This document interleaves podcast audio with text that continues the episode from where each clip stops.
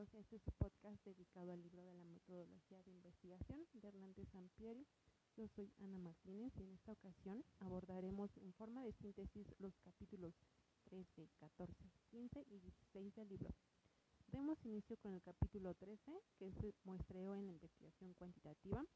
Y bueno, no sin antes dar una breve definición de lo que es una muestra. Podemos decir que en el proceso cualitativo es un proceso de personas, eventos, sucesos, comunidades, sobre el cual se habrán de recolectar los datos, sin que necesariamente sea representativo de la población del que se estudia.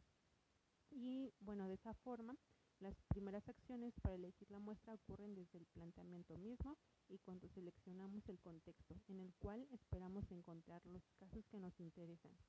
Por esta razón, es necesario detenernos a reflexionar sobre cuál es la estrategia de muestreo más pertinente para lograr los objetivos de investigación tomando en cuenta criterios estratégicos y éticos.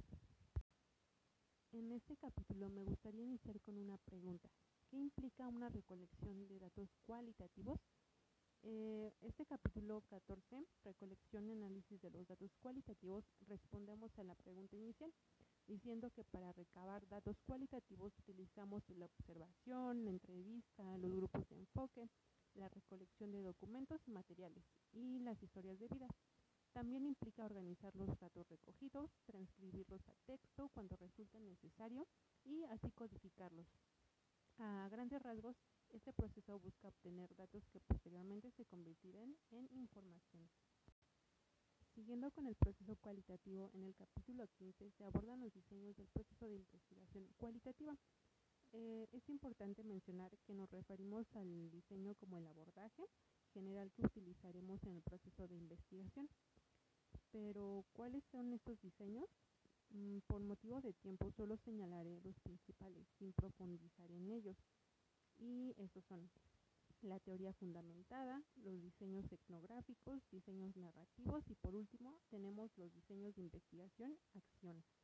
Eh, esto se cree que no hay que preocuparse tanto si el estudio es narrativo o etnográfico, más bien hay que centrarse en realizar la investigación de manera sistemática y profunda, así como responder al planteamiento del problema.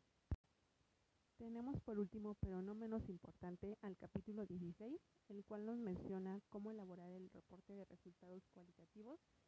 Este tipo de proceso, eh, digamos que es similar al reporte cuantitativo, sin embargo, lo que los diferencia es que se desarrollan mediante una forma y esquemas narrativos.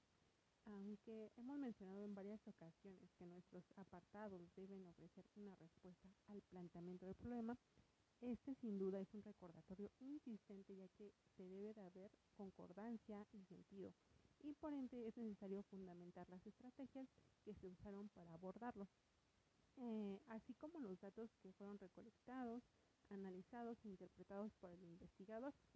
Y en conclusión podemos señalar que este tipo de reporte es más flexible ya que se emplea una narrativa más personal y se añaden elementos gráficos. Y es así como damos fin a nuestro podcast express. Me despido no sin antes desearles una excelente semana y bye.